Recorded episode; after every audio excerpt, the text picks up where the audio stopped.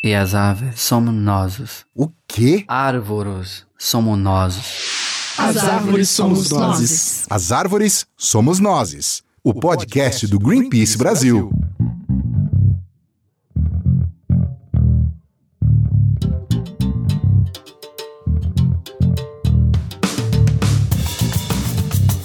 Olá, este é o As Árvores Somos Nós, o podcast do Greenpeace Brasil. Estamos de volta! Aê! Feliz ano novo! Uhul! O meu nome é Rafael Silva. Eu sou Thaís Herreiro, ou o que sobrou dela depois do carnaval.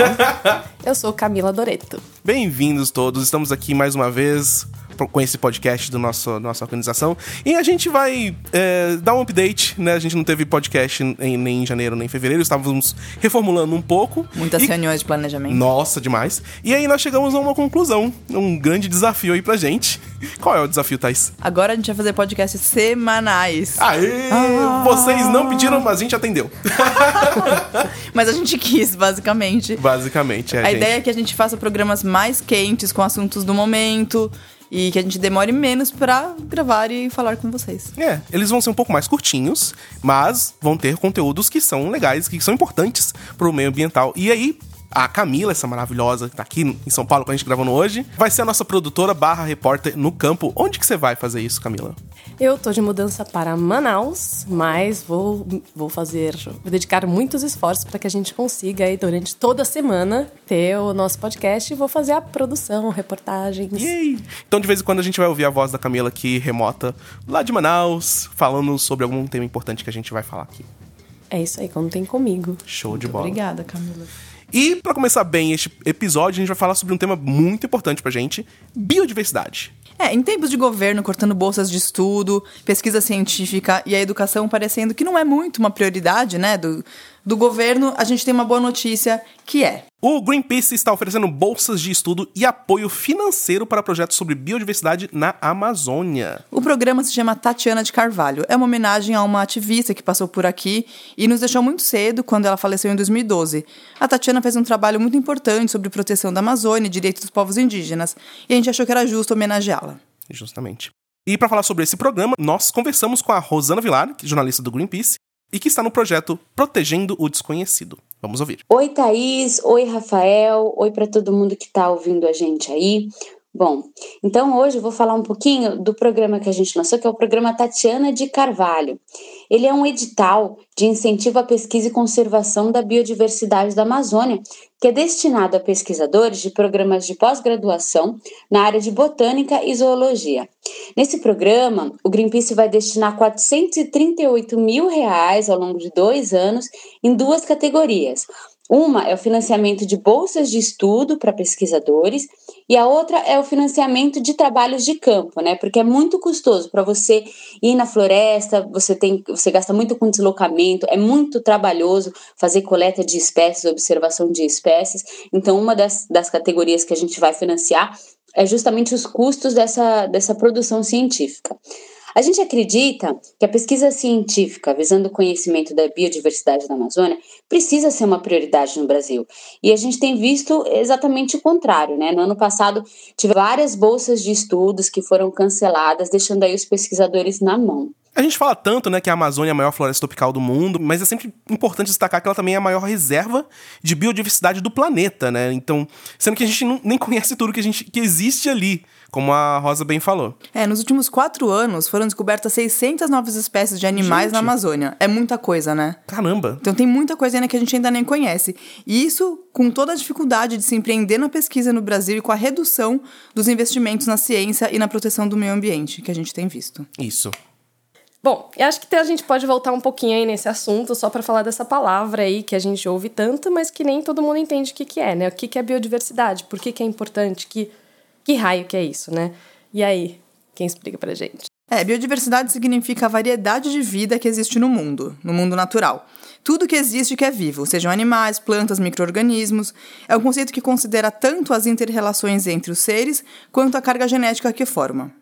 Então, basicamente, tudo que é ser vivo no planeta, no, ambiente natural, é a biodiversidade. Nós temos até biodiversidade aqui em São Paulo, por exemplo. Sim, bastante. Mas a maior está na Amazônia, vamos lembrar. E, e, o estudo da biodiversidade, por exemplo, é que nos leva a descobrimento de remédios, novas substâncias na natureza.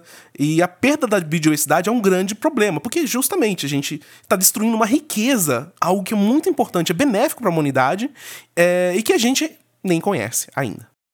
Alguns estudos estão mostrando que o desaparecimento da biodiversidade global está acontecendo mil vezes mais rápido do que se ocorresse naturalmente é, nos últimos tempos. E cerca de um milhão de espécies correm o risco de sumir do planeta para sempre.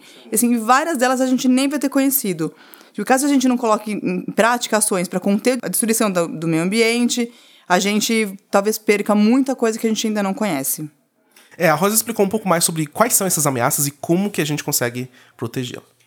Bom, no ano passado, a gente perdeu quase 10 mil quilômetros quadrados de floresta na Amazônia.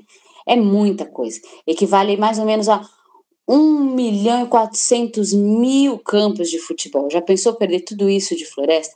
É muito grave. Existem vários motivos para isso, né? Um dos principais é a grilagem mesmo e roubo de madeira. É um grande processo, né? Então você começa com a retirada das madeiras mais nobres, depois que essa madeira nobre é retirada, é, eles limpam a floresta, colocam fogo na floresta, seja para especulação imobiliária, seja para grilagem mesmo, que é aquele ato de você se apossar de uma terra pública e dizer que é sua, né? Isso que a Rosa falou de grilagem de terra é muito importante e, e que a gente está tendo, tá vendo também uma ameaça muito grande é, aí recentemente né, no governo com a MP da grilagem, porque é, é MP que basicamente anistia esses crimes. Fala, ok, você pegou uma terra pública, devastou ela, usou para pecuária, usou para fez o desmatamento nela, e agora você tá anistiando essas, essas pessoas que cometeram crime, sabe? Então a gente tem que ficar atento ao, ao que o governo tá fazendo, tem que pressionar para que para impedir que isso passe, e a gente tá, tá de olho na da grilagem, por exemplo, é uma coisa que a gente tá olhando, tipo, bem de perto para ver, para impedir que isso seja realmente é, efetivado. E além de, da grilagem, tem outras formas também que, de desmatamento, de ataques à floresta que também prejudicam o meio ambiente. A Rosa falou um pouco mais sobre isso. Mas não só isso, né? Existe também muito impacto de desmatamento por causa de construção de grandes obras de infraestrutura. Um exemplo muito claro disso é o que aconteceu lá em Belo Monte, que hoje Altamira, que é o município que está lá mais próximo, é um dos que tem o maior índice de desmatamento da Amazônia. A abertura de estradas também é um grande vetor para o desmatamento, porque ela abre caminho no meio da floresta para que grileiros possam adentrar a floresta e irem desmatando. Né? Hoje, se você for ver na Amazônia, uma das áreas mais desmatadas ela está no entorno da BR-163. Por isso que a gente defende que é muito importante avaliar com muito cuidado o impacto desse tipo de obra na floresta. Vale lembrar também que hoje mais de 65% das áreas recentemente desmatadas estão ocupadas por gado. Esse gado, muitas vezes, ele é usado para legitimar uma terra que foi grilada.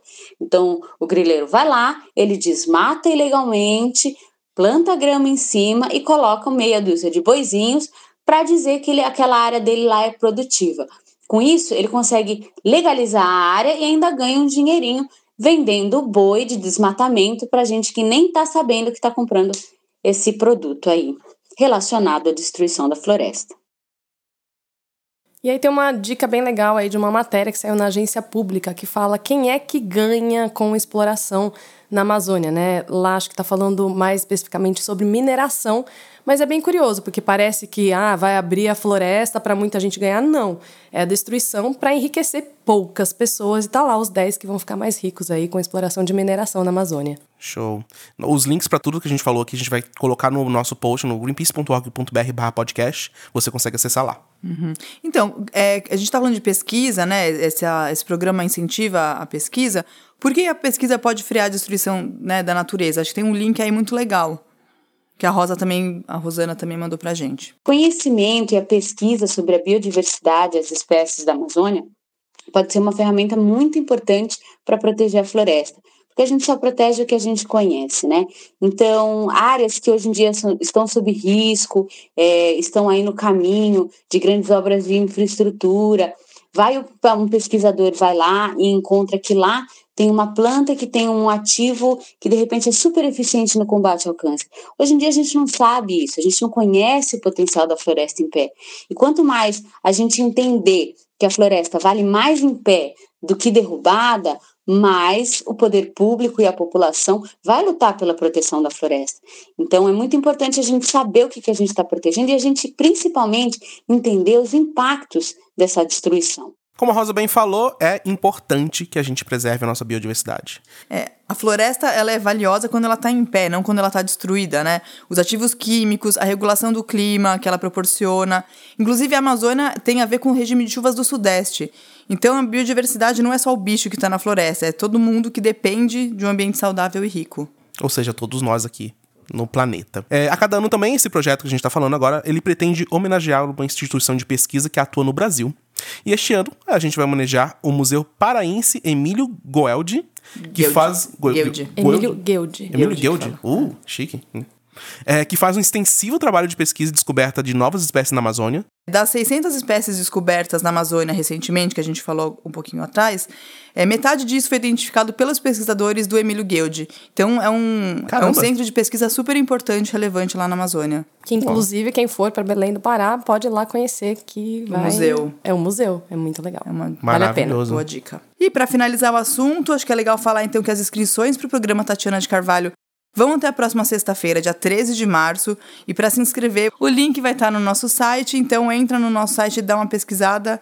Se inscreva, mande para os seus amigos pesquisadores, biólogos, estudantes, professores e todo mundo. Sim, por favor. Estaremos uh, esperando bastante muitas inscrições aí pra, pra gente. E, meu, no final das contas, ah, proteger a biodiversidade é proteger a gente mesmo, né? Porque a gente tá lutando por um planeta com equilíbrio climático, com, com uma natureza saudável, justamente porque a gente não quer é, perecer aqui neste, neste mundo. Vamos viver com qualidade, né? por favor, o quanto antes. Muito bem.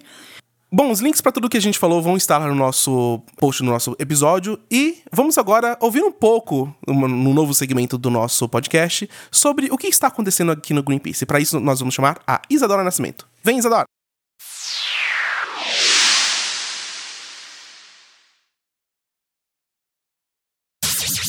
Bom, estamos aqui agora com a Isadora Nascimento. Olá! Olá, seja muito bem-vinda ao nosso podcast. Obrigada. Então, Isa, a gente quer saber, a gente quer. Essa sessão do podcast é para que alguma pessoa do Greenpeace fale um pouco mais sobre o seu trabalho, fale sobre alguma novidade que tá acontecendo. Quem é você na fila do pão e o que, que você tem de novidade para trazer para os nossos ouvintes?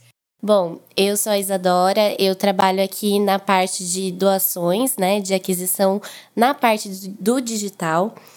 E eu vim trazer algumas novidades para vocês aqui hoje. É, esse ano, pensando no doador e na segurança do doador, criamos uma nova plataforma onde as pessoas elas conseguem doar de maneira mais segura e também com uma facilidade para encontrar a informação que elas precisam para poder doar. Então, se você buscar hoje no Google doar para o Greenpeace ou entrar no nosso site e clicar quero doar para o Greenpeace, você vai cair nessa plataforma onde você vai ver todos os nossos projetos e você vai poder tirar as dúvidas sobre o que está acontecendo, para onde vai o seu dinheiro, por que, que é tão importante ajudar essa causa. E a pessoa pode doar com mais segurança, sabendo que o dinheiro dela vai realmente voltar para o meio ambiente. Muito legal, tem a ver com transparência do nosso trabalho, né? A É, gente exatamente. vive com o dinheiro dos colaboradores, a gente não aceita de dinheiro de empresas e governos, então é sempre importante também mostrar o que a gente está fazendo. Isso. é Isso importante. mesmo. Isso fortalece, inclusive, a nossa independência, justamente porque não se damos dinheiro de ninguém a não ser de pessoas físicas. Exatamente. E o mais legal é que a gente tem agora novas formas de pagamento, né? Novos métodos. Então as pessoas vão poder doar através do boleto bancário, que é um queridinho aí do brasileiro, mas Sim. ele facilita bastante quem não tem cartão de crédito ou débito. O débito também é algo recente para nós, né? A pessoa pode doar através do débito em conta, então não se preocupar com a fatura do cartão de crédito. E a gente está buscando cada vez novas é, formas de pagamento para ajudar todo mundo que quer lutar por essa causa que é tão importante. Show de bola. Muito obrigado, Isa. Esse é o único boleto que você vai gostar de pagar na sua vida. Ajude uma verdade. causa ambiental. Isso aí. É, links pra essa plataforma vão estar lá no nosso post neste episódio. Então, Isa, muito obrigado por ter vindo participar Obrigada, com a gente. Isa. Obrigada, gente, por terem me chamado. Aqui. Show de bola. E você consegue acessar os links e ver mais sobre o que a gente falou aqui, sobre ah, o projeto de biodiversidade, sobre a plataforma que a Isa falou, acessando greenpeace.org.br barra podcast. E se você tiver algum comentário, pergunta, conta pra gente o que que você achou dessa nova é, cara do podcast mais curtinho. É, manda um e-mail pra gente no social.br.greenpeace.org. Show de bola. E aí a gente vai ler aqui no próximo episódio, caso alguém mande. É, pode comentar nas redes sociais também. É importante, conta pra gente o que vocês estão achando. Isso aí. Então é isso, gente. Muito obrigado por ouvirem este episódio do podcast As Valeu. Árvores Somos Nozes. Valeu, pessoal. Até a próxima. Até a semana que vem. Até a semana que vem. Até Tchau. semana que vem. Bye! Ciao.